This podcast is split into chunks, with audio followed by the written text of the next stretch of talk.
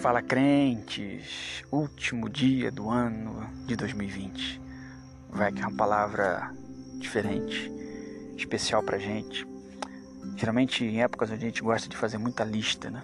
Não sei se você é desses que faz listas. Talvez uns mais sistemáticos fazem listas literalmente. Escrevem num papel, fazem uma planilha ou imprimem uma lista imensa de metas para o ano seguinte. Me arrisco dizer que se você é um desses, nesse ano muito provavelmente houve algumas surpresas. E eu não quero aqui desestimular você a continuar com as suas listas, de forma alguma. Mas certamente 2020 nos ensinou a colocar todas as nossas listas debaixo do centro da poderosa vontade de Deus.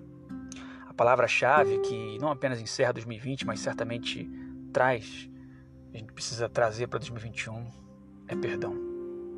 Romanos capítulo 13, versículo 8, carta de Paulo aos Romanos, capítulo 13, versículo 8, o apóstolo diz: A nenhum homem devais coisa alguma, senão o amar-vos uns aos outros, porque quem ama o próximo cumpre o mandamento, cumpre a lei. Outras traduções, versões vão dizer: A ninguém deveis nada a não ser o amor.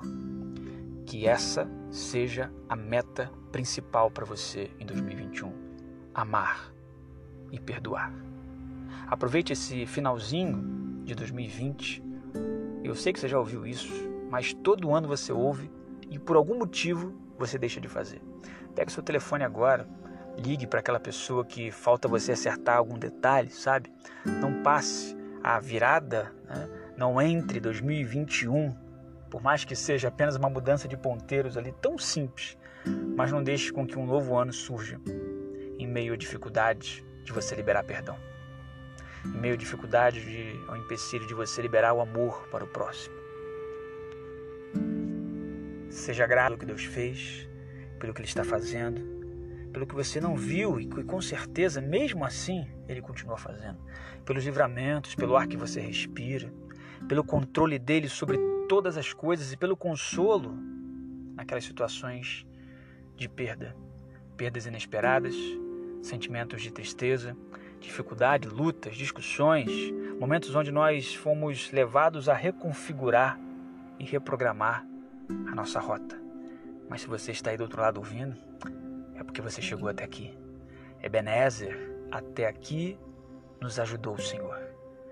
E ele continua o mesmo, fiel e por ele continuar o mesmo e ser o nosso redentor que vive, nós podemos crer num amanhã bem melhor.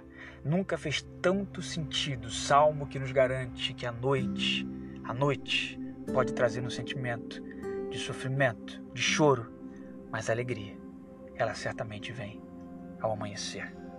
Você talvez não tenha muito motivo, talvez não tenha nenhum motivo, você pode estar dizendo assim, para comemorar um novo ano. Ou talvez esteja dizendo assim: graças a Deus que 2020 já está indo, já vai tarde.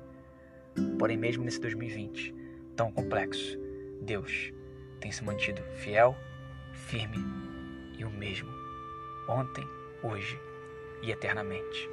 Faça um esforço aí na sua mente, no seu coração, seja grato e aproveite esses últimos segundos, últimos minutos, para declarar o amor de Deus que está em você, o amor de Deus que está através de você sendo emanado, revelando Cristo Jesus para as outras pessoas. Continue sim fazendo as suas listas, confiando, porém, que o coração do homem é aquele que planeja, mas a resposta certa vem da boca de Deus. Que esse Deus, o nosso Deus, nos abençoe poderosamente. Em nome de Jesus. Feliz 2021.